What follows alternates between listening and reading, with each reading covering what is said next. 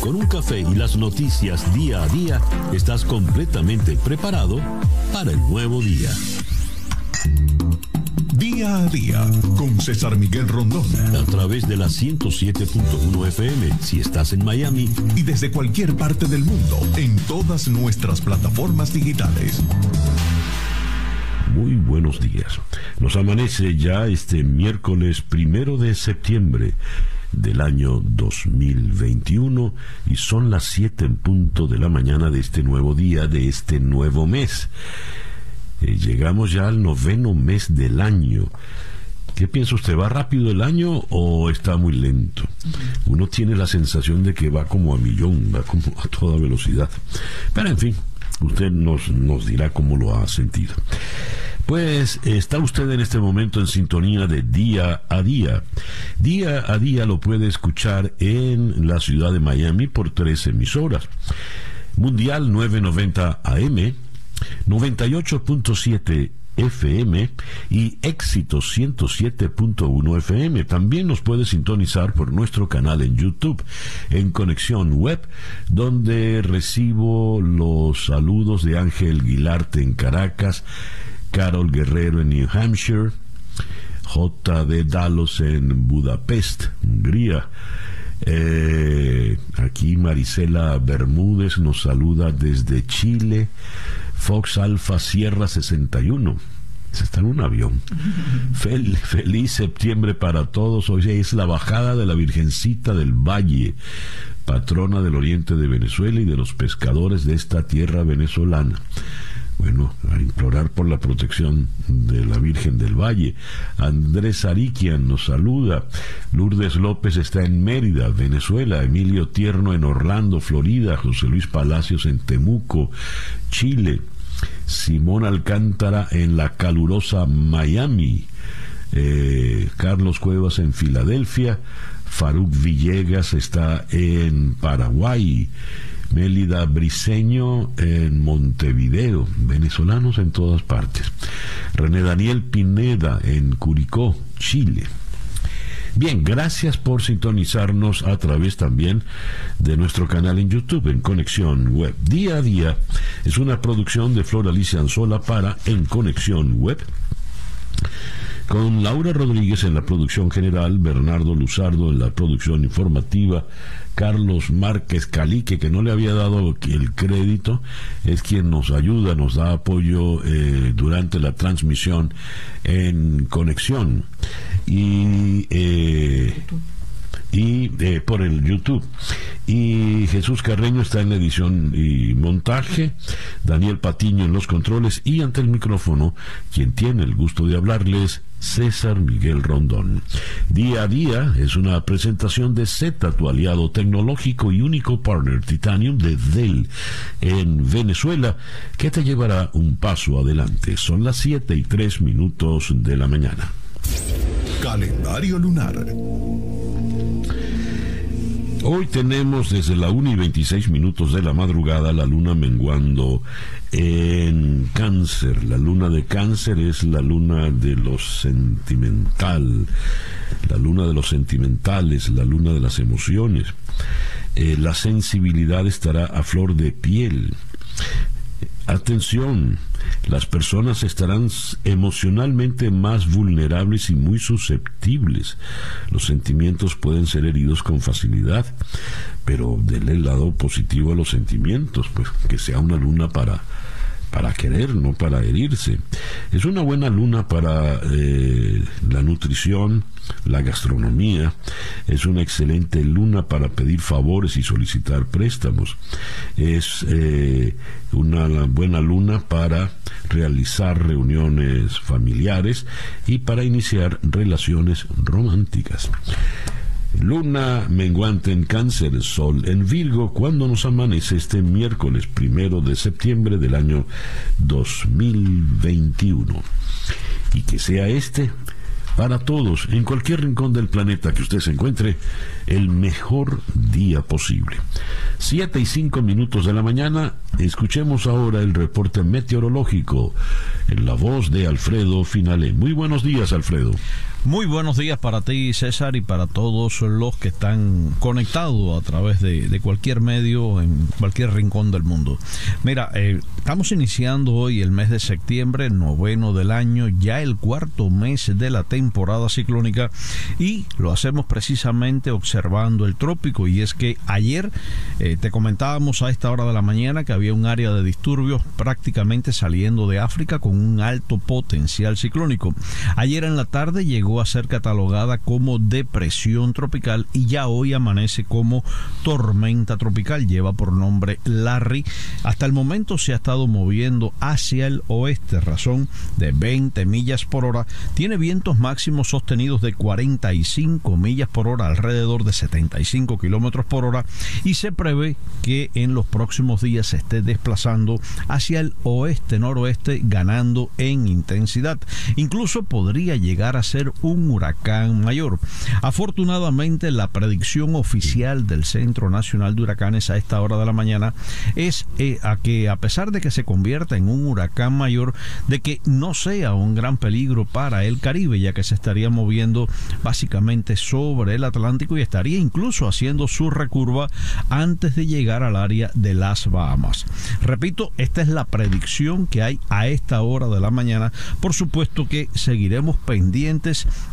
a su evolución y trayectoria.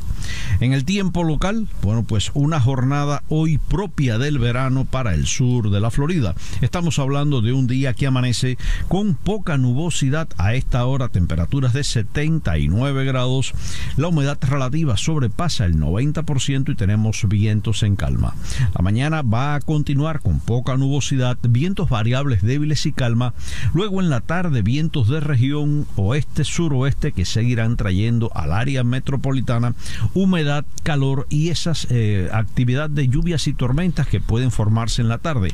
Para hoy entre un 30 a un 40% y máximas temperaturas que quedarán entre 90 a 93 grados Fahrenheit, incluso sin descartar valores superiores. Ayer Miami llegaba a 94 y el área de Kendall hacia el suroeste del condado llegaba a 95 grados Fahrenheit.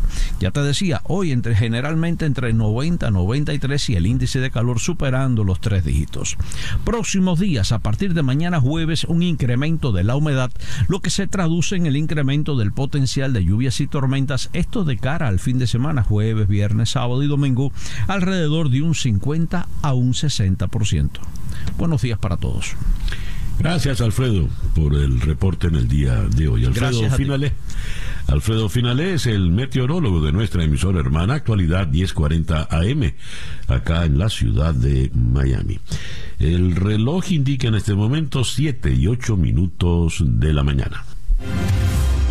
Las noticias de hoy en Estados Unidos. En la primera página de The New York Times, a pesar de las críticas, el presidente Biden dice que fue un éxito notable la eh, salida de eh, Afganistán. Y eh, rechaza el presidente Biden que Estados Unidos tenga que ejercer el rol de rehacer naciones, remake nations exultantes talibanes ahora empiezan a, gobernar. La fotografía desplegada, sin embargo, es una fotografía aérea de eh, Grand Isle en, Nueva Orleans, eh, donde se ven desde arriba los estragos que dejó Ida a su paso. En el Washington Post es más o menos igual la distribución de las informaciones. Eh, aquí tenemos, Biden declara el fin de la guerra y defiende la salida. Y dice eh, acá, eh, el Texas, la ley de votación, la lleva adelante el gobernador Greg Abbott, los legisladores republicanos eh, le dan la aprobación final a esta ley que restringe los procesos de votación para las minorías, derrotando así al Partido Demócrata. Yendo al detalle de las noticias, leo el despacho de AP desde Washington. En un mensaje a la nación, con un tono a la defensiva, el presidente Joe Biden calificó el martes de éxito extraordinario el puente aéreo militar establecido por su gobierno para sacar de Afganistán a más de 120 mil afganos, estadounidenses y otros aliados, y con ello poner fin a una guerra que comenzó hace 20 años, aunque todavía quedan más de 100 estadounidenses y miles de afganos que quieren marcharse. 24 horas después de la salida del último avión estadounidense de Kabul, Biden defendió enérgicamente su decisión de poner fin a la guerra más larga de Estados Unidos y retirar a todas las tropas antes del plazo del 31 de agosto. No iba a prolongar esta guerra perpetua, dijo Biden, y no iba a prolongar una salida perpetua. El mandatario enfrenta duras críticas, en especial por parte de los republicanos, por la forma en que ha dirigido la evacuación, a pesar de que consiguió sacar a más de 120 mil personas del aeropuerto de Kabul vía aérea. No obstante, declaró que era inevitable que la salida final, luego de dos décadas de guerra, fuera difícil, con posibilidades de violencia, independientemente del momento en que se planificara y se realizara. A los que piden una tercera década de guerra en Afganistán les pregunto, ¿cuál es el interés nacional vital? Sencillamente no creo que la seguridad de Estados Unidos mejore con el despliegue continuo de miles de efectivos estadounidenses y gastando miles de millones de dólares en eh, Afganistán. Cita textual para el presidente de sus palabras en el día de ayer. En La Voz de América leo una encuesta eh, reciente del Centro de Investigaciones Pew, Pew Research Center. Eh, más de la mitad de los adultos estadounidenses, el 54%, cree que la decisión de retirar las tropas de Afganistán fue correcta y alrededor del 42% de los adultos estadounidenses encuestados dijeron que fue incorrecta. 54 a favor, 42 en contra. La encuesta se realizó del 23 al 29 de agosto, antes de que se completara la retirada. El 69% de los encuestados dijo que Estados Unidos no logró en gran medida sus objetivos en Afganistán. Eh, dice la encuesta, una cuarta parte de los encuestados, el 26%, dijo que la administración Biden hizo un trabajo excelente o bueno en su manejo de la situación en Afganistán. El 29% dijo que la administración había hecho un trabajo justo, mientras que el 42% dijo que se había desempeñado mal. Eh, por otra parte, el Departamento de Defensa, el Pentágono, ha aclarado que los equipos que quedaron abandonados en Kabul tras el repliegue definitivo de tropas está inutilizado después de que los medios locales hayan difundido imágenes de los talibanes entrando en el aeropuerto e incluso a bordo de aeronaves norteamericanas. Pueden inspeccionar todo lo que quieran, pueden mirarlo, pero no pueden hacer que vuele explicó el portavoz del Pentágono John Kirby a cuenta de las imágenes que llegan desde algunos de los hangares ya desiertos de militares en el aeropuerto internacional de Kabul. Con relación a la ley en Texas, la legislatura tejana aprobó amplias modificaciones a las leyes electorales del Estado que endurecen aún más las estrictas reglas de votación, asestando una derrota a los demócratas que libraron una larga lucha contra lo que describieron como un descarado intento de privar a las minorías y a otros electores de tendencia demócrata de su derecho al sufragio. El gobernador Greg Abbott dijo que firmarán la iniciativa que forma parte de una campaña nacional del Partido Republicano para levantar nuevos obstáculos a la votación en nombre de la seguridad. La iniciativa fue parcialmente resultado de las falsas aseveraciones del expresidente Donald Trump de que le habían robado el triunfo en las elecciones. Los demócratas de Texas se opusieron durante meses al proyecto de ley con el argumento de que estaba diseñado para dificultar el voto a los jóvenes, a las minorías raciales y étnicas del Estado y a los discapacitados discapacitados que como electores suelen favorecer a los demócratas. La situación en Luisiana, miles padecen calor sin electricidad ni agua. Cientos de miles de residentes de Luisiana soportaban el calor ayer sin electricidad ni agua potable, con muy poca gasolina y sin una idea clara de cuándo podrían mejorar las cosas luego del paso del huracán Ida. Había largas filas que daban la vuelta a la manzana en las pocas gasolineras que tenían combustible y un generador para hacer funcionar las bombas. La gente sacaba su comida echada ya a perder de los refrigeradores. Los vecinos compartían generadores y se prestaban baldes de agua de las albercas para bañarse o limpiar los retretes. Tenemos mucho trabajo por delante y ninguno está pensando que va a ser un proceso corto, dijo el gobernador John Bell Edwards, mientras empezaban las labores de limpieza y reconstrucción en la región empapada bajo el agobiante calor eh, veraniego. Y he leído en em, las primeras páginas que comenté previamente, por ejemplo, en el Washington Post, Do Not Return le advierten a los que eh, fueron evacuados mm, de las zonas conflictivas, no regresen, no regresen a casa. Esto está eh, insoportable, caótico. Eh, por otra parte, viniendo acá a Florida, retienen salarios a juntas escolares en Florida por ordenar el uso de mascarillas. El comisionado del Departamento de Educación Estatal advirtió que la retención de fondos continuará mensualmente hasta que las juntas escolares cumplan con la ley, a pesar de haber sido tachada de inconstitucional por los tribunales. El Departamento de Educación de Florida anunció la retención de los salarios de los integrantes de las juntas escolares de dos distritos por hacer obligatorio el uso de las mascarillas en los centros educativos, a pesar de que un juez falló a favor de que los padres demandaran al gobernador por prohibir su uso obligatorio. La retención, confirmada por el comisionado de Educación Richard Corcoran, se realizó a los miembros de la Junta Escolar de los condados de Alachua y Broward, a solicitud de la Junta de Educación del Estado. El gobernador Ron DeSantis prohibió los mandatos de máscaras a pesar del fallo del juez del circuito del condado de León, John Cooper, quien el viernes pasado señaló que la prohibición es inconstitucional y no podía hacerse cumplir. Así las cosas. El reloj indica en este momento las 7 y 21 minutos de la mañana. Estas son las noticias de Venezuela.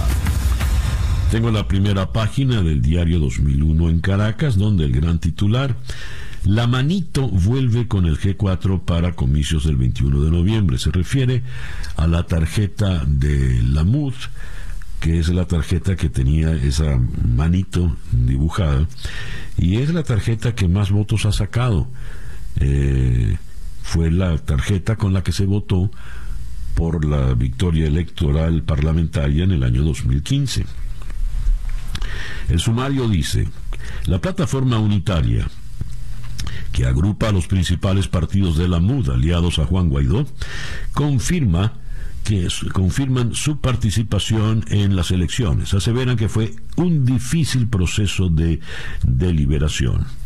En otras informaciones, eh, niños serán vacunados en octubre por la vuelta a clases. Maduro dice que inmunizarán a la población infantil y juvenil de 3 a 18 años. La pandemia aviva la adquisición de pólizas. Corredores de seguro señalan que se registró un incremento de cobertura para el COVID y los montos son en dólares. habilitan 73 vuelos desde Rusia hasta Venezuela. Estarán operativos a partir del 6 de septiembre de este año hasta marzo del 2022. Y tenemos acá la noticia que ayer les dimos en primicia. Doblete de oro para las criollas. Las paratletas venezolanas Linda Pérez y Lisbeli Vera alcanzan la gloria en los Juegos eh, de Tokio 2020. Bien por ellas. En la primera página del diario El Nacional nos llama la atención, no hay ninguna mención al acuerdo político, la decisión de participar en las elecciones. Acá el gran titular nos dice, sigue el desorden con el proceso de vacunación anti-COVID. Se improvisa mientras aumentan los contagios. Atendiendo al llamado que hizo la vicepresidenta de Nicolás Maduro, Delcy Rodríguez, muchas personas mayores de 60 años acudieron a los centros de inmunización sin cita previa, especialmente los que requieren la segunda dosis de la Sputnik 5. Sin embargo, después de realizar largas colas, regresaron a sus casas sin lograr el objetivo y sin una respuesta clara de cuál es el plan. A algunos que iban por primera vez les aplicaron el fármaco chino. Estamos en el segundo momento de más alta transmisión. Necesitamos con urgencia un programa de vacunación efectivo en el país, dijo el equipo de comunicación de la oposición liderada eh, por Juan Guaidó. También se destaca los apagones ya forman parte de la rutina en Venezuela contabilizan 96.291 fallas en lo que va de año. Los cortes eléctricos en distintas zonas del país se pueden prolongar por horas y hasta días y después de varios años los ciudadanos siguen esperando respuestas por parte de Corpoelec. El ingeniero y ex viceministro de Energía, Víctor Poleo, explicó que actualmente la oferta activa proviene de la hidroeléctrica del Guri, con solo nueve turbinas funcionando de un total de 20 y que tal vez queden residuos puntuales de generación termoeléctrica. El suministro satisface uno de cada dos megavatios de demanda nacional, a pesar de que esta ha disminuido a 10.000 megavatios, especialmente por la emigración. Y eh, se nos dice compañía rusa ofrecerá 73 vuelos charter de Moscú ah, por la mar y apenas el 20% de los venezolanos cocina con gas directo y Lionel Messi está en Caracas, aterrizó ayer para jugar el partido de la selección argentina contra la Vino Tinto. En otras informaciones importantes eh, que nos llegan desde Caracas, se llegó al acuerdo, la oposición participará en las elecciones de noviembre. Freddy Guevara eh, dio ayer una rueda de prensa, pide acuerdos de tolerancia. El dirigente político venezolano pidió que se ponga fin al enfrentamiento político interno en Venezuela, para lo que consideró necesario que todas las partes hagan concesiones por el bien común. En rueda de prensa, desde la sede del Partido Voluntad Popular, Guevara solicitó entender que los objetivos que se habían propuesto la oposición de lograr el cese de la usurpación por parte del régimen de Nicolás Maduro no se puede lograr de primero. Mm. Bien, el reloj indica en este momento las 7 y 26 minutos de la mañana. Escuchas día a día con César Miguel Rondón. Nuestra ronda de entrevistas para el día de hoy, primero de septiembre. Vamos a, comenzar en Nueva York con el reportero de The Washington Post, Will Englund, quien ha estado cubriendo la situación en Luisiana y Mississippi. De Nueva York, en Nueva York seguiremos para conversar luego con eh, el analista político venezolano Igor Cuoto Arellano. Con él abordaremos el tema del acuerdo al que llegó la plataforma unitaria de acudir a las elecciones del próximo 21 de noviembre. Después iremos a Quito para conversar con el reportero de Teleamazonas, Fausto Yepes Pedro Delgado Campaña, expresidente del Banco Central de Ecuador y primo del exmandatario Rafael Correa, fue arrestado el viernes en Miami y permanece detenido en un centro de inmigración. En 2019, la Corte Nacional de Justicia de Ecuador lo había condenado en ausencia a cinco años de prisión por el delito de asociación ilícita. Después iremos a Caracas para conversar con el doctor Jaime Lorenzo, el director ejecutivo de la ONG Médicos Unidos de Venezuela, para eh, ahondar, ponernos al tanto de la situación de salud en Venezuela. Y eh, después iremos a Ciudad de México para conversar con el analista político Fausto Pretelín a propósito de el tercer año de gobierno de Andrés Manuel López Obrador, quien rendirá su tercer informe de gobierno en el día de hoy. Está en la mitad de su sexenio. Y vamos a cerrar en Buenos Aires con... Eh, Kevin Ari Levin, especialista en temas del Medio Oriente, para hablar de la situación de Afganistán luego de la salida de los Estados Unidos.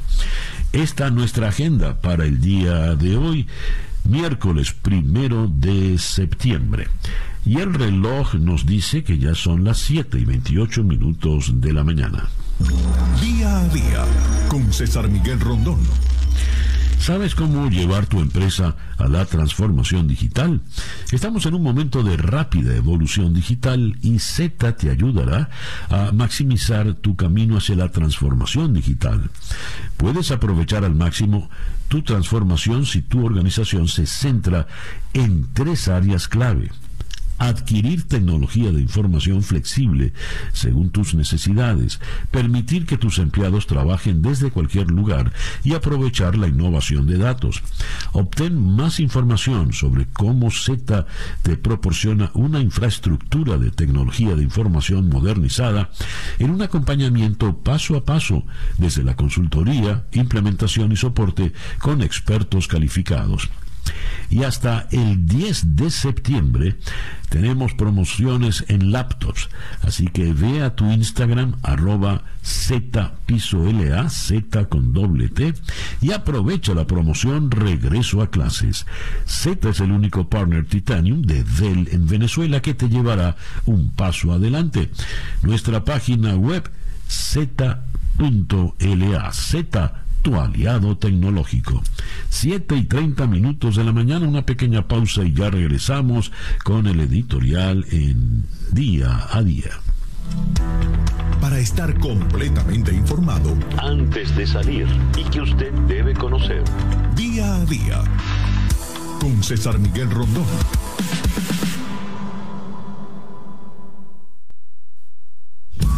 Escuchas día a día con César Miguel Rondón. Son las 7 y 32 minutos de la mañana. Esta tarde a las 7 horas del este, en conexión, tendremos al periodista Pedro Pablo Peñalosa en Caracas para analizar la decisión de la plataforma unitaria de participar en las elecciones del 21 de noviembre con la tarjeta de la MUD.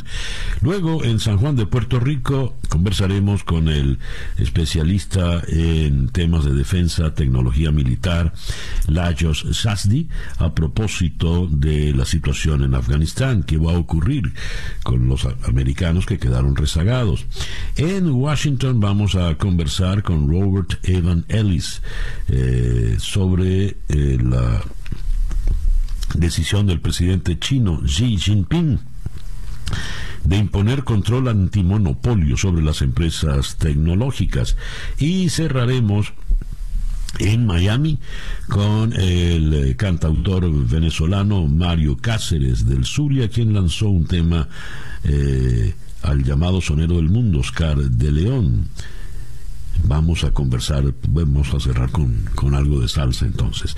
Esto será esta tarde a las 7 horas del este en conexión por TVV Network, canal 427 en DirecTV, 654 en Comcast. Y el reloj nos indica que ya son las 7 y 33 minutos de la mañana. El editorial con César Miguel Rondón. Ayer, eh, luego de la rueda de prensa de Freddy Guevara, en la sede del Partido Voluntad Popular en Caracas, leí el tuit de su compañero de partido, David Smolansky, quien está en Washington y se desempeña como encargado de la Secretaría General de la OEA para el tema de la migración venezolana. Smolansky escribió, no votar en dictadura también es un derecho. Quien no vota hoy en Venezuela ejerce un acto de desobediencia civil que desafía el control social e intimidación instalada por la dictadura. Si no hubo condiciones hace solo ocho meses para las parlamentarias, ¿por qué las hay ahora? Es una pregunta pertinente, sin lugar a dudas, la que le hace Smolansky a la gente de su propio partido, a Freddy Guevara, y se entiende que más allá a Leopoldo López. A ver, ¿qué dijo Freddy Guevara en el día de ayer? Todas las partes deberán hacer concesiones por el bien común. Tenemos que entender que nuestros objetivos quizás no se puedan lograr como pensamos en un principio. Quizás el cese de la usurpación no se puede lograr primero, o tengamos que ceder espacios políticos para poder lograr un proceso de transición que permita mejorar la situación de Venezuela. Agregó que tiene muchísimas razones para dudar del resultado en la mesa de diálogo, pero no porque algo vaya o no a funcionar, uno debe dejar de intentarlo. A ver, eh, durante mucho tiempo el Partido Voluntad Popular, y entre ellos Freddy Guevara, defendieron las tesis extremas, las tesis que algunos llamaban radicales, por ejemplo, fueron los que llevaron adelante junto a María Corina Machado y su partido 20 Venezuela la tesis de la salida. La tesis de la salida en el 2017 dejó muertos en las calles, dejó muchachos presos, muchachos torturados.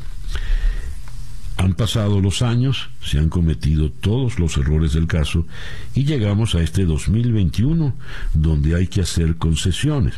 Muy bien, las estrategias políticas se van adaptando a las circunstancias y pues es de humanos errar.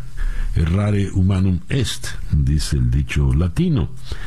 Pero cuando uno se equivoca, uno debe explicar por qué se equivocó. Porque ¿por qué le voy a creer ahora a Freddy Guevara lo que ha dicho?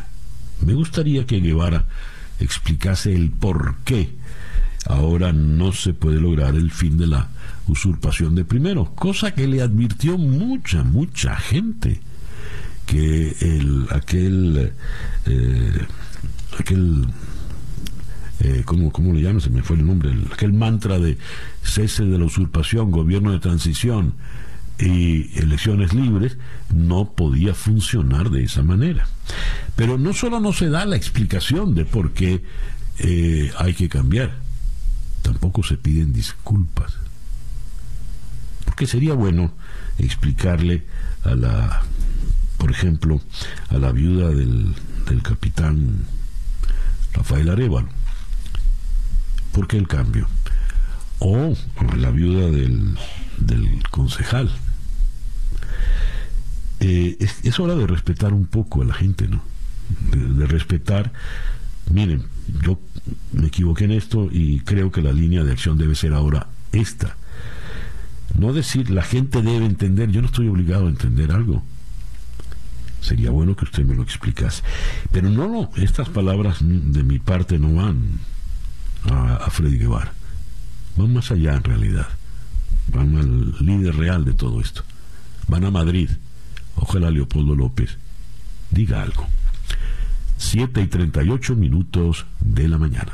Son las 7 y 42 minutos de la mañana acá en Día a Día. Noticias de Cuba. Los cubanos sufren hasta tres apagones al día por fallos en el servicio eléctrico. A las fallas de energía se suman los daños que dejó el huracán Ida. En Artemisa sigue sin luz el 60% de los usuarios. Eh, a veces apagones de cuatro horas seguidas y en algunos casos hasta tres veces al día sufren los residentes eh, contactados por 14 y medio en las provincias de Holguín, Artemisa, Matanzas, Cienfuegos, La Habana, Guantánamo, Camagüey, Villa Clara y Santi Espíritus. En el diario de Cuba, el régimen cubano sigue retorciendo la economía. Dice que las MIPIMES, las eh, micro, pequeñas y medianas empresas, son para más socialismo y más revolución. La Habana insiste en que impedirá la concentración de la propiedad y la riqueza. Con el COVID-19, los medicamentos son los nuevos líderes de la inflación en Cuba. Es como un secuestro. O pagas lo que te piden o te mueres, dice un holguinero a eh, Diario de Cuba. Y también tengo las declaraciones del reggaetonero Yomil. Mi pueblo nunca permitirá que se cometa algún tipo de injusticia hacia mí. Eh, y habló de su nueva, nuevo tema de Cuba Soy sobre el reggaetonero Leo en el diario de Cuba, la prensa oficialista ya muestra la verdad de Díaz Canel, ataca a Yomil y a Jimmy Ramírez, pero no es capaz de mencionar sus nombres. Son las 7 y 43 minutos de la mañana. Noticias de Latinoamérica. Perú. Un autobús que se dirigía hacia la capital circulaba por una carretera del centro del país, cayó a un barranco dejando al menos 32 muertos y dos decenas de heridos. La causa del accidente fue la imprudencia del conductor del autobús de la empresa León Express, que se dirigía a Lima desde la región de Huánuco indicó el jefe de policía, comandante general César Cervantes, en declaraciones a la prensa. El chofer conducía a alta velocidad y falleció. México. Agentes del Instituto Nacional de Migración rescataron eh, a 327 migrantes, unos 120 de ellos menores de edad, de una casa de seguridad en el municipio de Cadereyta, Cadereyta, estado de Nuevo León, en el norte del país. Los agentes señalaron que las personas de las que no se precisó su nacionalidad permanecían en la casa en condiciones infrahumanas y de vulnerabilidad que ponían en riesgo la vida de menores y adultos. Brasil. El Tribunal de Justicia de Río de Janeiro levantó el sigilo bancario y fiscal del concejal Carlos Bolsonaro, uno de los hijos del presidente Jair Bolsonaro, en el marco de una investigación por corrupción. La medida fue solicitada por la Fiscalía, que acusa a Carlos Bolsonaro de desviar recursos públicos por supuestamente haber utilizado su despacho en el Consejo Municipal de Río de Janeiro para contratar funcionarios fantasmas. Ecuador. El presidente Guillermo Lazo cumplió sus primeros 100 días de gobierno con la vacunación como bandera y algunos logros económicos que por ahora no han conseguido aliviar la presión de los más perjudicados por la pandemia. El logro inapelable del nuevo gobierno que sucedió el 24 de mayo al de Lenín Moreno y tras el turbulento rompimiento de su antecesor con el correísmo es sin duda el alcance de la vacunación, 9 millones en 100 días, su principal promesa electoral. La América Latina, la región más desigual del mundo y la más afectada por la pandemia, crecerá 5,9% en este año, medio punto más de lo estimado hace dos meses, pero la mejora se desacelera en el 2022 desacelerará en el 2022 porque sigue sin solucionar sus problemas estructurales, según el informe que dio a conocer ayer la CEPAL. En su informe, Estudio Económico de América Latina y el Caribe, el organismo dependiente de Naciones Unidas con sede en Santiago de Chile, indicó que la expansión de este año seguirá siendo insuficiente para recuperar el nivel del Producto Interior Bruto de 2019. Bolivia el gobierno boliviano se comprometió a retomar sus estándares de calidad en el control de los cultivos de hojas de coca para evitar su expansión, luego de que Naciones Unidas reportara un aumento del 15% de esas plantaciones en el 2020, una situación por la que las autoridades nacionales culparon a la administración transitoria de Yanin Áñez. El informe de monitoreo de cultivos de coca en Bolivia 2020, elaborado por la Oficina de Naciones Unidas contra la Droga y el Delito, con financiación de la Unión Europea, reveló que las plantaciones de hojas de coca en el país pasaron de 25.500 hectáreas en el 2019 a 29.400 hectáreas en el año pasado. El reloj indica en este momento las 7 y 47 minutos. Capicúa. La información del mundo día a día. El talibán disfrutó su victoria luego de que concluyó la retirada de soldados estadounidenses de Afganistán y reiteró su promesa de que traerá paz y seguridad a la nación tras décadas de guerra, mientras sus ciudadanos esperaban ansiosos para ver cómo será el nuevo orden. Francia dijo que unas pocas docenas de ciudadanos franceses permanecen en Afganistán, incluidos algunos que querían irse pero no pudieron cuando el último vuelo salió de Kabul. El portavoz del Ministerio de Defensa mm, aseguró que se están haciendo todos los esfuerzos para permitir que los varados obtengan una evacuación segura y ordenada. El Papa Francisco criticó la reciente intervención de Occidente en Afganistán como un intento externo de imponer la democracia, pero lo hizo citando al presidente de Rusia, Vladimir Putin, cuando creía estar referenciando a la canciller de Alemania, de Alemania Angela Merkel. Preguntado sobre el nuevo mapa político en Afganistán tras la retirada de Estados Unidos y sus aliados de la nación, ahora controlada por el talibán luego de 20 años de guerra, el Papa Francisco respondió durante una entrevista de radio emitida en el día de hoy con una cita que él atribuyó a la señora Merkel, a quien describió como una de las grandes figuras de la política mundial. Eh, aumentan los migrantes muertos en el mar rumbo a Europa. Se teme que al menos 11 personas hayan muerto eh, tratando de llegar desde el norte de África a las Islas Canarias españolas y que estos intentos de huida se conviertan en una trampa para los migrantes que intentan llegar a suelo europeo. La agencia oficial supervisora del gobierno israelí criticó al ex primer ministro Benjamin Netanyahu por su manejo de la crisis del coronavirus al hallar defectos en el mecanismo de toma de decisiones y falta de aplicación de restricciones de seguridad. Y una posible vacuna contra el VIH se está que está desarrollando Johnson Johnson eh, no dio protección contra el virus en un estudio de etapa intermedia, según informó la eh, empresa farmacéutica ayer. Esto se aplicó en mujeres jóvenes del África subsahariana. El país en Madrid, en grande, en su primera página, España, uno de los primeros países con el 70% de vacunados. El informe de Sanidad recogerá hoy la meta que se había fijado el gobierno. Ningún país tan poblado ha alcanzado esa tasa, pero sí Portugal o Dinamarca. Los expertos destacan la confianza en el sistema sanitario y en las vacunas. 7 y 51 minutos de la mañana.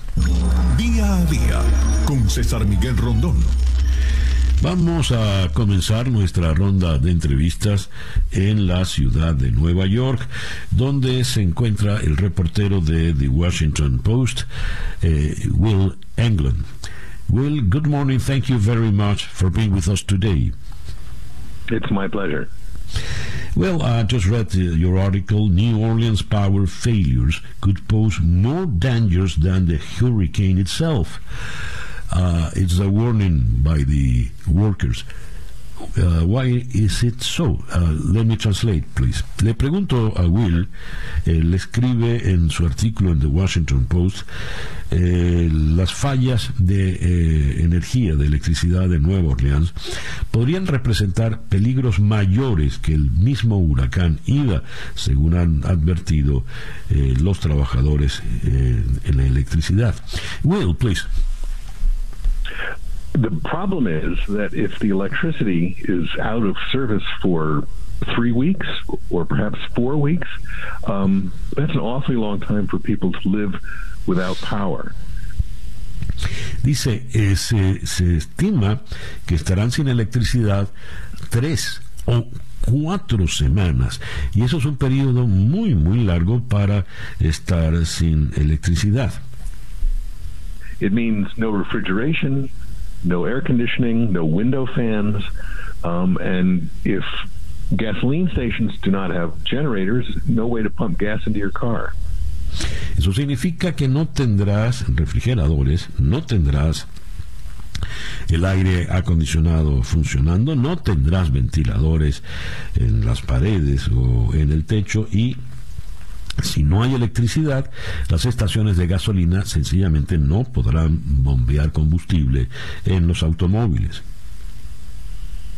So people in New Orleans are worried about the uh, health risks of an extended um, period of blackout, um, particularly given that we're in the you know they're in the middle of September hot summer heat. De manera tal de que los ciudadanos de Nueva Orleans están muy preocupados por eh, lo que les pueda ocurrir con esta sequía tan larga, con este blackout, este apagón tan largo.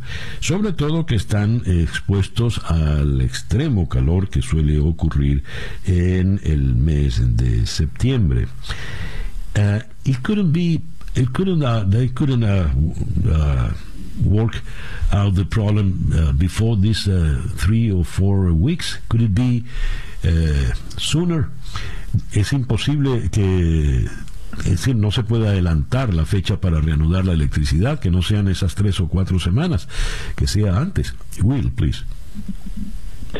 Yes, um, already some power is coming back. Uh, even a few people in New Orleans itself have had power restored. I think the officials may have been trying to prepare people for the worst, and then they're going to hope to do it better. Dice, sí, de hecho está viniendo la electricidad en algunos puntos. Eh, las autoridades, en realidad, están poniendo los peores escenarios, están preparando a la gente para lo peor, de manera tal de eh, poder dar en, luego eh, una buena noticia. You, you just uh, mentioned uh, health risks uh, in this uh, situation. Why uh, is the most uh, dangerous situation talking about health, public health? Este, le digo, Will, usted mencionó los riesgos de salud en circunstancias como esta. ¿Cuáles son los principales riesgos que enfrentan en Nueva Orleans? Will. Well, I'm sorry. Okay, there, there's um, of course the problem of the risk of spoiled food. There are people who require electronic devices to uh, at home to maintain their health. Um, in, you know, insulin pumps or something like that. Um, uh, but of course, at the same time, we have the COVID 19 epidemic, which in Louisiana at the moment has been very intense. And so what's going to happen with the epidemic uh, if people are re- are struggling even just to to live without power. Eh, no solo es lo que ya había mencionado, que con la falta de electricidad y sin refrigeración, pues eh, se estropean, se dañan eh, los alimentos, es que estamos también en la pandemia del COVID-19 y esta puede convertirse en algo mucho más agresivo, mucho más peligroso en, en, en una zona pues sin electricidad. For today, what's the situation in New Orleans? What's the mayor saying and the governor? ¿Cuál es la situación para hoy, a la fecha de hoy? ¿Qué dice el, el alcalde de Nueva Orleans, el gobernador de Luisiana? Will.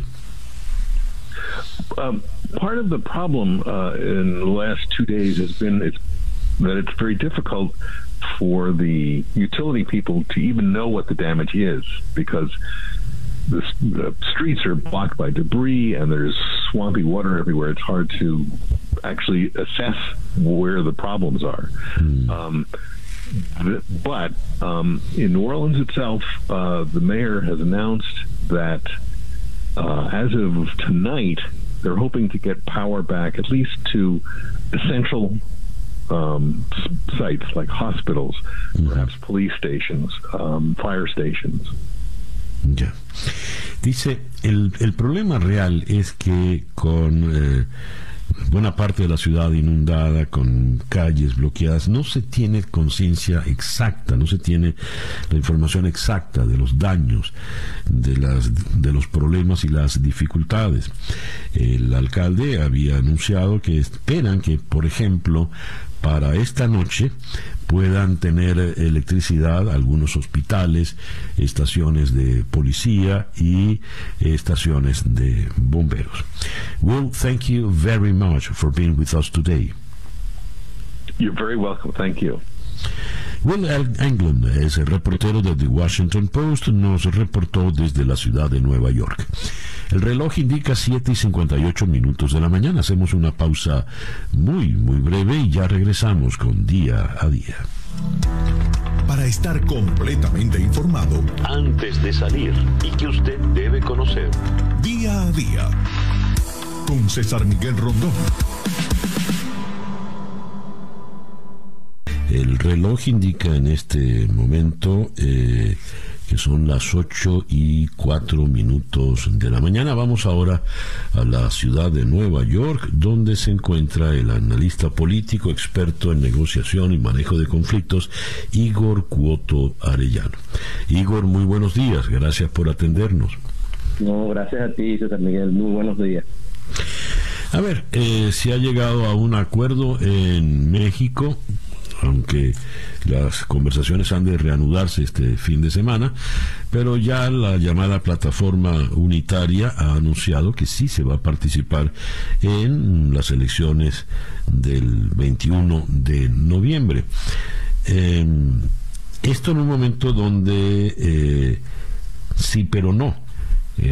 Comentaba unas declaraciones de David Smolansky donde criticaba la decisión, en un tuit decía, ¿por qué hace unos meses no y por qué ahora sí?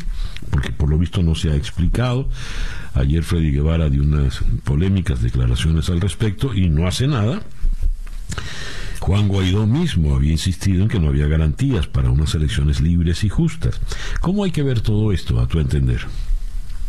Bueno, mira, eh, César Miguel, yo creo que, eso es parte de, la, por un lado, viéndolo desde el, buen ángulo, parte de la democracia, que hay un disenso, pero es parte también del drama de la oposición. el, el, tema de no tener una estrategia comunicacional clara eh, eh, de, lo que se está haciendo, de lo que se va a hacer, etcétera. Y te voy a poner un ejemplo. El régimen de Nicolás Maduro ha colocado como una victoria el sentar a la oposición. Nicolás Maduro dijo que él iba a, comer cotufas viendo a, Guaidó votando el 21 de noviembre. Entonces, claro, cuando tú escuchas un discurso por parte del gobierno muy victorioso, pero escuchas una oposición carente de esa estrategia. Es decir, tal cual como tú dices, es Molaski dice una cosa, eh, eh, Ramos Alud dice otra cosa, eh, Freddy Guevara dice otra cosa, Juan Guaidó hace tres meses decía otra cosa y hoy dice otra cosa. Entonces, claro, entonces uno, el venezolano de a pie, eh, incluso ustedes los periodistas tienen un gran reto al frente. ¿Cómo entendemos todo esto? Entonces tienes que, todo el tiempo tienes que, bueno, ¿cómo lo vemos hoy? ¿Cómo lo vemos hoy? Dado que hay un cambio del discurso constantemente y hay falta de consistencia, de coherencia por parte de muchos de los actores de la oposición. Entonces, date cuenta incluso que el comunicado dice que este, esta, esta decisión de participar en, en esta elección regional es para apoyar el proceso de México. Entonces la gran pregunta es, ¿es o no es producto de la negociación? Bueno, si se eh, enuncia de esa manera, no es producto de la negociación, es para facilitarla, ¿no? pregunto, pregunto. Y si eso es así, César Miguel, si, eso es una un, un, acto de buena fe de la oposición venezolana, por cierto, al cual no está mal, está un señor llamado Roberto Picón, que ha venido haciendo un excelente trabajo en el CNE, ¿no? No está mal participar per se, ¿no? La gran pregunta que hay que hacerse es, ¿para qué se está participando? Para ganar unas alcaldías y unas gobernaciones. Ese es el verdadero plan. Se está ganando para demostrar que somos mayoría los que queremos un cambio político en el país, porque dependiendo de ese, de ese objetivo tiene que depender también el discurso por parte de estos actores también. Y otra cosa importante, yo creo que se ha hecho un inmenso esfuerzo por parte de la comunidad internacional de sentar al gobierno y a la oposición. Pero es que hay, que hay, que hacer un inmenso esfuerzo en acompañar a las oposiciones, eh, a los diversos actores de la oposición venezolana, a que generen acuerdos entre ellos porque si no, lo que va a pasar es que a la hora de ejecutar los acuerdos de San Miguel, como por ejemplo el acuerdo de participar en unas regionales, se puede ir al traste por la falta de consensos internos y por esa discusión que se, que se ventila a la luz pública y que nuevamente a uno, el venezolano de pie, dice, bueno, ¿qué hacemos? ¿Nos movilizamos? ¿No nos movilizamos? ¿A quién creemos? Bien, pero ya hay, ya hay un hecho establecido. Se va a ir a esas elecciones, se va a ir con la tarjeta de la MUD, con la tarjeta de la manito, y eh, se va a votar. Entonces, eh, eh, se entra ya en un proceso de campaña electoral. ¿Cuál va a ser el discurso para la campaña? ¿Cuál va a ser la promesa electoral para la campaña? Porque no puedes inventar un eslogan de última hora que nadie va a creer. es decir, no, no, no digo que no sea correcto ir a votar, ¿Cómo? ¿Cuál es el mensaje para ir a votar? Claro, y esa es parte de lo que del consenso que tiene que haber dentro de la oposición, de forma tal de que cuando tú escuchas a un Freddy Guevara, de forma tal de que cuando escuchemos a un Julio Borges, o escuchemos al candidato de la alcaldía o al candidato a la gobernación, el venezolano escuche el, el mismo para qué estoy votando, para que esa explicación que nos están dando del para qué estoy votando no sea persuasivo, me movilice y me llene de convicción de forma tal que el 21 de noviembre yo sepa por qué estoy votando, para qué estoy votando y por algo muy importante de César Miguel, que es el tema de las expectativas. ¿Cuál es mi expectativa como venezolano de a pie del para qué yo estoy votando? Porque si se genera una expectativa de que con estas elecciones regionales vamos a solucionar los problemas del país, que vamos a poner a Nicolás Maduro en 3 y 2, bueno, hay, que tener mucho cuidado porque lo más probable es que esa expectativa no se cumpla. Claro. ¿Para qué estamos votando? Ah, estamos votando para demostrar que somos mayoría. Ah, más nada, perfecto, no importa, algo muy simple, muy sencillo, pero que lo entendemos todos. Porque si somos mayoría, podemos ir a un revocatorio, porque si somos mayoría, no es mucho más fácil estar unidos, porque si somos mayoría, por un tema de consenso, un principio de consenso, que un principio de persuasión, es mucho más fácil aglutinar gente alrededor de nuestra causa. Entonces, bueno, eso es importante explicárselo a la gente y como te dije, que hay un consenso entre todos esos actores para que comuniquen ese para qué, que es lo que tú y yo preguntamos. Igor, muchas gracias por atendernos en la mañana de hoy. No, gracias a ti, César Miguel, y, esperemos que, que, haga, bueno, que, que impere la razón y un tema muy importante. Eh, y discúlpame que te robe un segundito. Ahora que Afganistán no es un tema importante, ya no es un tema, un issue de la política exterior norteamericana, esperemos que Venezuela no deje de serlo. Porque si deja de serlo, entonces, este, bueno, vamos a tener un aliado menos en toda esta crisis que estamos viviendo en Venezuela. Gracias, Igor. Igor Cuoto Arellano, eh, analista político, especialista en negociación y manejo de conflictos, nos habló desde la ciudad de Nueva York. Son las 8 y 11 minutos de la mañana. 8 y 15 minutos de la mañana. En el diario El Nacional, leo lo siguiente. Médicos Unidos, Venezuela pide declarar emergencia nacional por la variante del COVID-19. Eh, la ONG exigió ayer al gobierno que declare la emergencia nacional ante la variante Delta. ¿Por qué emergencia nacional? Pues vamos a Caracas, donde en la línea telefónica está el doctor Jaime Lorenzo, director ejecutivo nacional de esta ONG Médicos Unidos de Venezuela. Jaime, muy buenos días, gracias por atendernos. Buenos días, César Miguel, gracias a ti contactarnos y a tu equipo y a todos los radioescuchas que están conectados en este momento. A ver, ¿Por qué es necesario o solicitan ustedes al gobierno que declare la emergencia nacional? ¿Qué significa declararla? Declarar la emergencia nacional significa asumir y tener claridad en la respuesta hacia los ciudadanos en, en, lo que es el componente de salud. Porque debemos recordarte, César Miguel, a ti y a los amigos que nos están escuchando, que antes de llegar la epidemia, Venezuela estaba en una emergencia humanitaria compleja y el sistema de salud ya tenía graves problemas para dar respuesta a los ciudadanos. con la llegada de la epidemia, todas las fallas del sistema se han eh, elevado exponencialmente y no hay una respuesta adecuada. E imagínate qué está ocurriendo en un país cuyo sistema de salud está tan deteriorado y llega una variante de preocupación, como dice la OMS, y no estamos ni tan siquiera con la capacidad de dar respuesta a esos nuevos enfermos, a esa nueva situación que va a ocurrir en nuestro país y mucho menos una respuesta a lo que ya tenemos.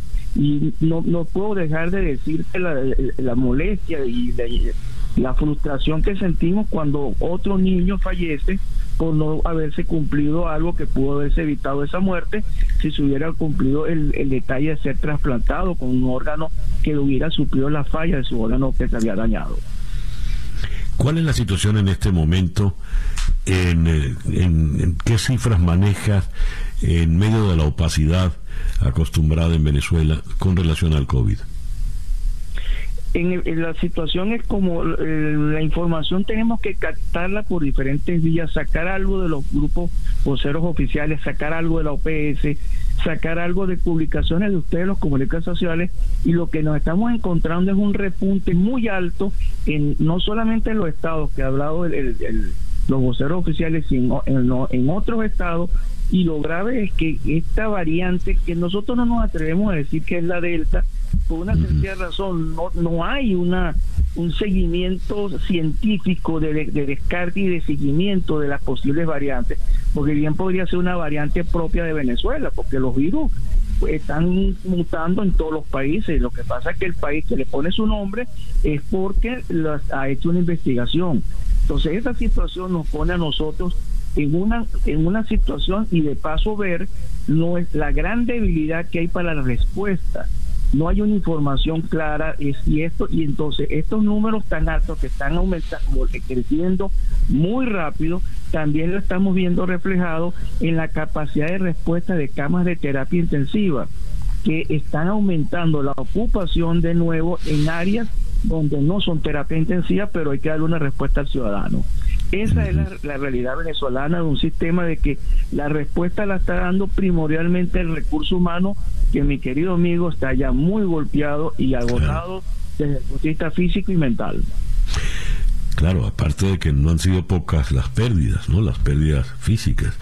Eh, ya como última pregunta, eh, eh, Jorge, a ver, Jaime, perdón, como última pregunta. ¿Ha habido respuesta por parte del gobierno, del Ministerio de Salud? ¿Qué pueden hacer? Respuestas, eh, eh, lo que podemos observar es lo que ocurrió en estos días pasados. El anuncio de que las personas de la tercera edad podían ir a, ser vacunados sin necesidad de carnet de la patria. Y creo que eso ha sido un clamor de todos nosotros hace mucho tiempo, que el mecanismo de carnet de la patria no es el mecanismo adecuado en un país donde comunicarse por teléfono es algo tan difícil y mucho menos mandar un mensaje.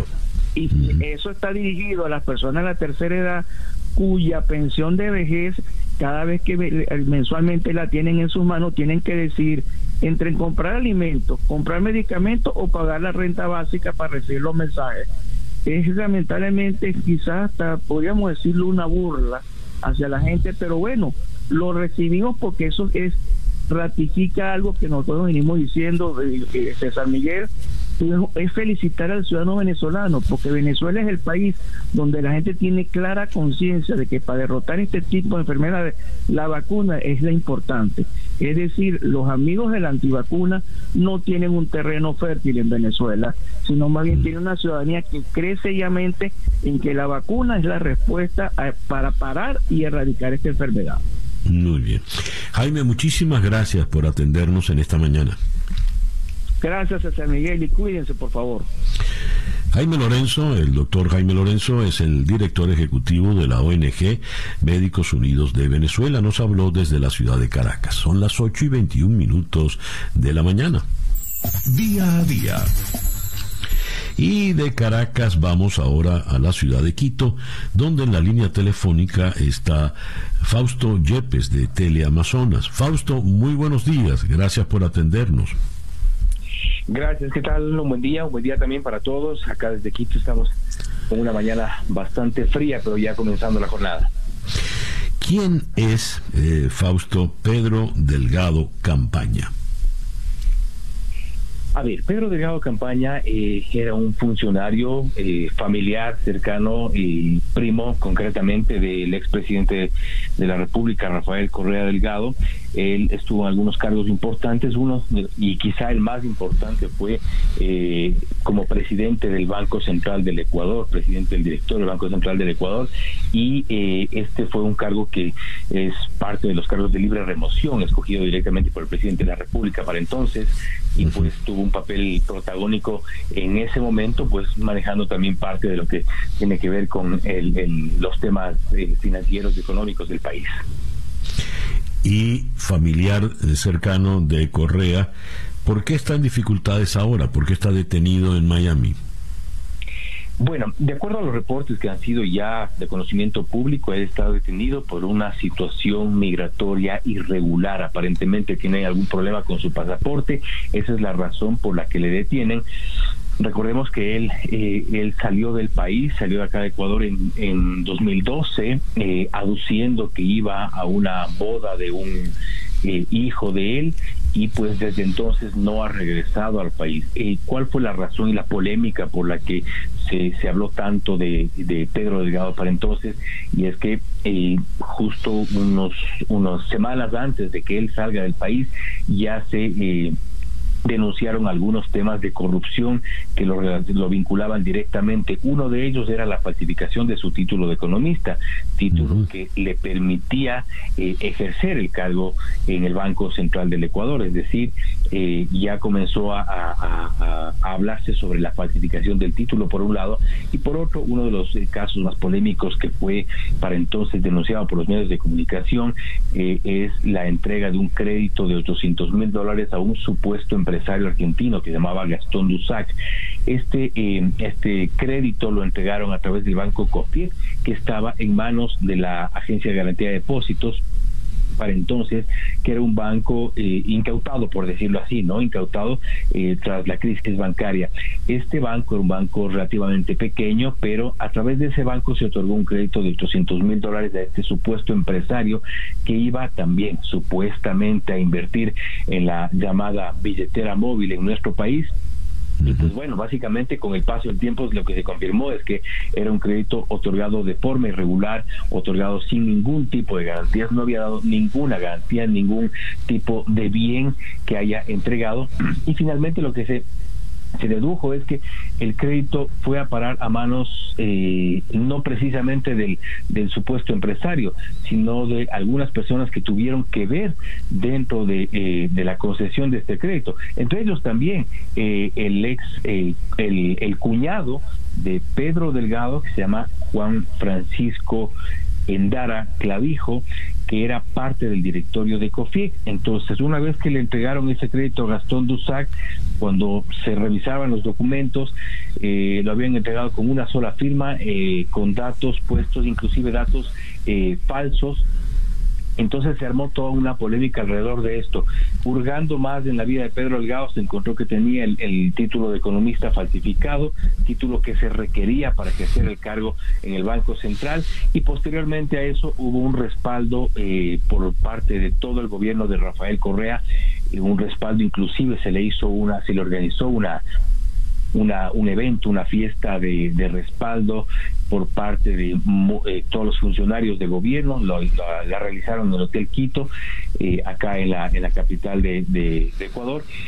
Y, y, claro, inmediatamente en una de las enlaces sabatinos, el presidente de entonces, Rafael Correa, eh, cuestionó a los medios porque eh, supuestamente hemos publicado información falsa sobre Pedro Delgado, pues, y enseguida nos contaba que eh, Pedro Delgado salió del país para la boda de un primo. Nunca más y, volvió y ahora pues aparece detenido por un tema eh, de migración. De manera que es la boda más larga de la que se tenga memoria. Por lo visto, por lo visto Pedro Delgado Campaña es una persona oscura ni siquiera eh, hizo trampas con su título de, de, economista, entre tantas otras. En caso de lograr salir en libertad, eh, en Miami seguro será deportado.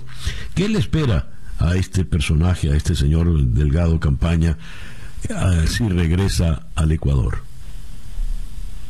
A ver, este, bueno, una, eh, ahí hay dos, dos temas. El uno es que si es que logra sortear esta situación migratoria en Estados Unidos y no es deportado, pues la cosa, imaginamos que, que la boda del hijo seguirá, seguirá ejecutándose por allá. Entonces, este, claro, la vía de la deportación lo que podría traer como consecuencia es que una vez que él pise suelo ecuatoriano, acá sí ya le esperan algunos procesos. Tiene alrededor de 11 procesos eh, penales entre procesos de investigación y ya casos en curso e incluso sentencias que le esperan. Una de ellas es por enriquecimiento ilícito, una sentencia a la que fue condenado a cinco años de cárcel junto con eh, otras personas que fueron parte de, de, esta investigación. Tiene también investigaciones por tráfico de influencias, tiene investigaciones por peculado, tiene investigaciones por eh, eh, por otro tipo de, de, delitos, por supuesto lavado de activos, por ejemplo. Entonces tiene algunos procesos de investigación, tiene una sentencia y, creo que sin duda la situación de él, el momento en el que se sea eventualmente deportado, pisa suelo ecuatoriano y automáticamente su, su, su siguiente parada es, es la cárcel porque tiene ya una sentencia condenatoria. Ya. Eh, Fausto, muchas gracias pues por eh, atendernos en la mañana de hoy. Muy, muy claro, has expuesto todo. Gracias por atendernos. pues gracias a ustedes, no, gracias. Un saludo. Fausto Yepes es reportero de Tele Amazonas. Nos habló desde la ciudad de Quito. El reloj indica 8 y 28 minutos de la mañana. Capicúa. Hacemos entonces una pequeña pausa y ya regresamos con Día a Día. Para estar completamente informado antes de salir y que usted debe conocer. Día a Día. Con César Miguel Rondón. El reloj indica 8 y 35 minutos de la mañana. Cuando se cruza ese río grande, se entra en tierra mexicana y a México vamos, a Ciudad de México, donde en la línea telefónica está el analista Fausto Pretelín. Fausto, muy buenos días. Gracias por eh, atendernos en esta mañana. ¿Qué tal, César Miguel? Gusto saludarle. Muy buenos días. Hoy el presidente López Obrador presenta su tercer informe de gobierno, está en la mitad del periodo, y eh, con esa eh, manera de ponderarse que tiene, ha dicho nada menos que ya cumplió con 98 de los 100 compromisos que hizo al asumir el primero de diciembre de 2018 eran mm, en lo que él llamaba la cuarta transformación de México, erradicar la corrupción, pacificar al país y priorizar primero los pobres. Tiene razón el presidente López Obrador cuando hace este estimado de, de 198. No, definitivamente que no tiene razón. Eh, siempre de alguna forma sus mensajes los dirige a un grupo compacto, fieles de su causa, pero el país de San Miguel eh, sigue estando en una situación crítica desde el punto de vista de la inseguridad. Eh, no hay una estrategia en contra del crimen organizado. Y cuando, cuando digo que no hay una estrategia, bueno, las cifras eh, superan ya los, los, los récords de los sexenios pasados, de Felipe Calderón, de Enrique Peña Nieto. Eh, Desde el punto de vista económico, eh, pues eh, también dice que las cifras son muy alegres eh, en el sentido de que se ha recuperado la economía. Bueno, se ha recuperado, todo, todo depende de dónde se vea, es decir, se cayó fuertemente por la pandemia, el crecimiento lógicamente no ha sido recuperado no estamos eh, como hace dos años, evidentemente, se han cerrado muchos eh, muchos negocios. Él dice que se ha recuperado el 80% del, del empleo perdido. Bueno, pues eh, creo que, a ver, insisto, las estadísticas están precisamente para manipularse y creo que es un, es un grave error lo que dice, sobre todo el tema de la pandemia, que ha sido pésimamente manejado, medio millón de muertos eh, como pocos países tienen esa cifra de, de, muertos y lo peor de todo, San Miguel, es que la gente que ha estado al frente de esta crisis eh, sanitaria ha sido una gente mediocre. Eh, hablo del subsecretario de Salud, López Gatel, un personaje mentiroso, un, personaje que siempre ha, ha, quedado quedar bien con su jefe, con el presidente, pero queda muy mal con la sociedad. Eh, y entonces, pues es, es lamentable lo que lo que está sucediendo, ¿no? A ver, ¿cómo, ¿cómo es visto el presidente López Obrador ahora que está en la mitad de su periodo?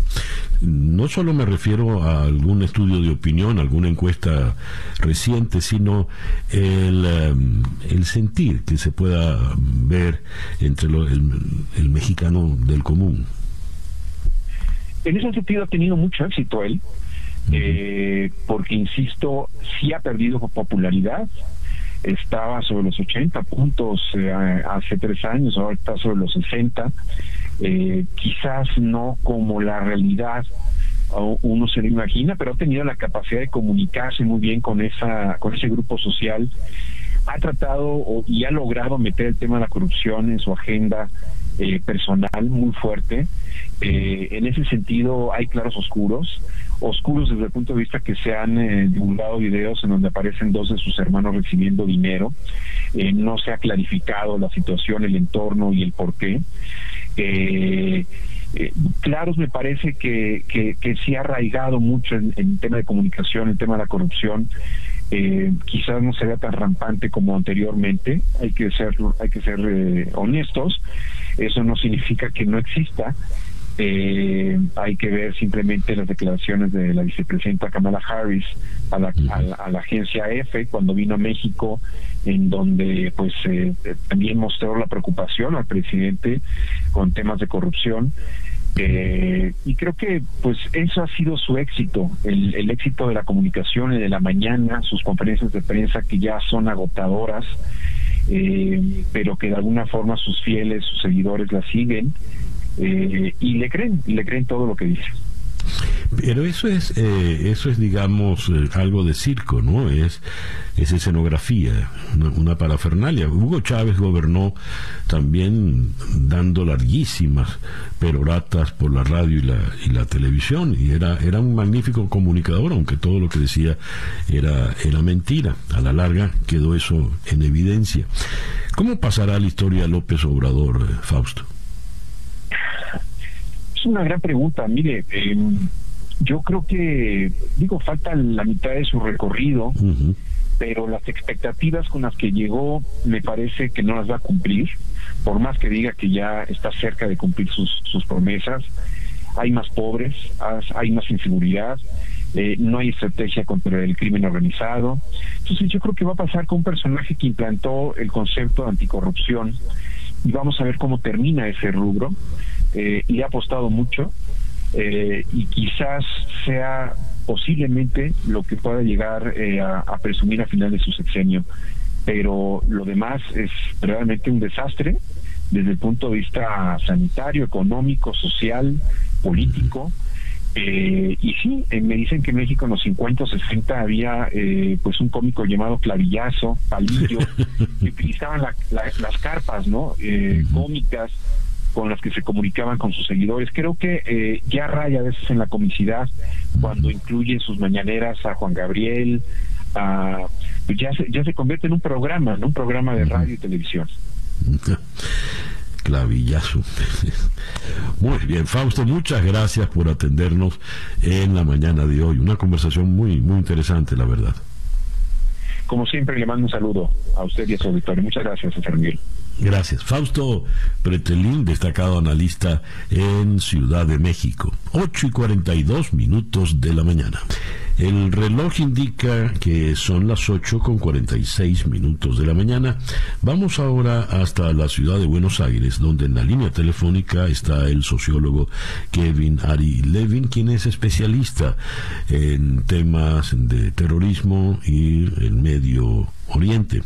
Kevin, muy buenos días. Gracias por atendernos. Buenos días, César Miguel. Gracias a usted por la invitación. Kevin, eh, se fueron ya los estadounidenses de Afganistán. Se han ido también los europeos, se ha ido la OTAN. Han dejado rezagados unos 100 norteamericanos y a miles de afganos que colaboraron con ellos en estos 20 años. ¿Qué les espera a estos? Bueno, épocas de incertidumbre. El gobierno estadounidense está haciendo lo posible para mostrar que en realidad está bajo control de la situación, que eh, los que quedaron dentro de los ciudadanos estadounidenses están protegidos por una red de contactos informales y que a pesar de que la presencia estadounidense en el país se termina, de todas formas Estados Unidos cuenta con las herramientas como para proteger a esas personas que están afuera. La realidad es que eh, hay considerable escepticismo con respecto a eso.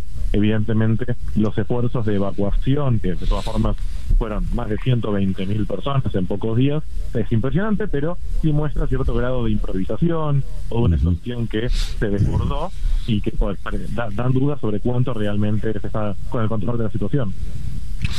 Y ¿Qué le espera ahora a los talibanes? ¿Qué tipo de gobierno? Porque sabemos que nos estamos preparando para un gobierno según la ley eh, de la, eh, la ley islámica, la Sharia, Shari, y, eh, pero ¿cuándo se implementa? ¿Cómo se implementa? ¿Quién está mandando en este momento? Me refiero al nombre. Sí, eh, a ver, eh, tenemos bastantes eh, dudas con respecto a lo que va a pasar en los próximos días. Hay algunos nombres que circulan con respecto a quién va a ser el líder político de los talibán, pero la realidad es que hasta ahora el país se viene manejando de una forma bastante similar a cuando los talibán no estaban en el poder. Y en ese momento ellos tenían el control informal sobre algunas zonas a través de una red de militantes, combatientes. Por ejemplo, está la red Haqqani, que controlaba parte del país, y sabemos que esto sigue ocurriendo, e incluso Haqqani fue designado eh, para eh, representar a los talibán en estas negociaciones que se hicieron con representantes del gobierno anterior. Todavía hay bastante incertidumbre sobre esto. Eh, se prometió que la mujer va a tener derechos dentro del marco de la tradición islámica, pero como sabemos hay distintas interpretaciones de la ley islámica, por lo tanto no queda claro qué puede significar eso. si partimos de la base de cómo fue en los años 90, una referencia de qué puede pasar ahora, lo más probable es que haya directivas de los consejos de clérigos talibán que van a ir definiendo distintos temas. Ya sabemos que están discutiendo cuál va a ser la restricción o las implementaciones que se van a eh, dar al lugar para la mujer. En el gobierno anterior, esto empezó con la creación de un ministerio para la promoción de la virtud y supresión del vicio, así con un nombre grandilocuente, y se empezaron a restringir las libertades la prohibición de la música, la prohibición de la vestimenta occidental, la prohibición de cortes de pelo, incluso occidentales, la prohibición del corte de barba para hombres, la burka y demás, fue una creación progresiva, pero también sabemos que los ojos de la comunidad internacional están mirando a Afganistán, que eh, hoy el liderazgo talibán está preocupado por el corte de la ayuda humanitaria, las relaciones comerciales, la representación diplomática y demás. Por lo tanto, es lógico que intenten, al menos inicialmente, mostrar una cara de relativa moderación. A ver, eh, algunos han pensado que los 20 años fueron un fracaso porque la idea era perseguir a los terroristas que hicieron daño en territorio norteamericano. Ya pronto se van a cumplir 20 años del 9-11. Y eh, son un fracaso porque dicen esos mismos riesgos siguen en pie ahora en Afganistán. ¿Comparte esa, esa opinión, Kevin? Bueno, eh, eh, es difícil plantear que no fueron un fracaso si pensamos que Estados Unidos gastó algo así como a razón de 45 millones de dólares al día para permanecer en Afganistán y deja el país en condiciones muy similares a cuando ingresó. La realidad es que el mundo cambió y yo no creo que hoy los talibán eh, inmediatamente reanuden su apoyo fuerte que tenían a Al Qaeda y a organizaciones terroristas, porque también tienen que lidiar con un país que está muchísimo más conectado con el resto del mundo. Hoy los afganos tienen telefonía celular, tienen conexión a Internet en muchos casos, hay un mundo que está prestando atención a lo que está pasando en Afganistán, a diferencia de hace 20 años cuando el mundo de alguna forma descubrió Afganistán eh, en el 2001, la seguridad en general, y yo creo que van a tener mayores dificultades en promover el terrorismo. Ahora, no sabemos cómo van a reaccionar los talibán ante lo que probablemente sea una campaña de aislamiento internacional. ¿Cuánto van a recaer en redes internacionales de narcotráfico y de terrorismo para poder financiarse y sostener los servicios del Estado? Pero en principio, yo creo que los talibán están eh, definiendo cómo van a ver en esa nueva realidad que hace que sea muchísimo más difícil que funcionen como un actor eh, en rebeldía con el orden internacional. Y esto lo vemos también en los lazos diplomáticos que ya empezaron a, a, extender hacia países como Turquía, países como Qatar, incluso Irán, con quien estaban enemizados en la década de 1990. Entonces vemos unos talibán que están bastante preocupados por la posibilidad de aislarse del mundo y lo que eso puede significar para el futuro de ellos en el país. Digamos entonces, Kevin, que si bien en los 90 el talibán estaba definitivamente en el medioevo, ahora el talibán está ya en el siglo XXI. ¿Ya qué, perdón? En el siglo XXI. Ah, sí, sí, es, sé que es difícil pensarlo porque vemos eh, la forma en la que actúan, sus sangrientas operaciones, y eso eh, se mantiene, digo, ya hubo arcamientos de personas designadas como traidores, por lo tanto, decir que llegaron al siglo XXI puede resultar apologético para algunas personas, pero la realidad es que si volvieron fue en parte porque supieron adaptarse a una nueva realidad. Ya. Kevin, muchísimas gracias por estos minutos en la mañana de hoy. Muchas gracias, César Miguel, un gusto. Kevin Ari Levin, sociólogo, es un especialista en temas del mundo islámico en el Medio Oriente. Nos habló desde Buenos Aires. Son las 8 con 53 minutos de la mañana. Sintonizas día a día con César Miguel Rondón. Esta tarde a las 7 horas del este, en conexión por TVV Network, conversaremos en Caracas con el periodista Pedro Pablo Peñalosa para analizar la situación política en Venezuela. En San Juan de Puerto Rico conversaremos con el experto en temas militares y tecnología, Lajos Chasdi, para abordar con él la situación en Afganistán. En Washington conversaremos con Robert Evan Ellis, eh, experto en temas chinos, a propósito de la decisión de Xi Jinping de imponer control antimonopolio en las empresas tecnológicas y cerraremos en Miami con el cantautor venezolano Mario Cáceres y su más reciente producción. Eso en conexión esta tarde a las 7 hora del este en TVV Network, canal 427 en DirecTV, 654 en Comcast. Y ya son las 8 con 54 minutos de la mañana. Día a día es una producción de Floralicia Anzola para En Conexión Web con Laura Rodríguez en la producción general Bernardo Luzardo en la producción informativa, Carlos Márquez en el eh, YouTube En Conexión, eh, Jesús Carreño en la edición y montaje, Daniel Patiño en los controles y ante el micrófono, quien tuvo el gusto de hablarles, César Miguel Rondón.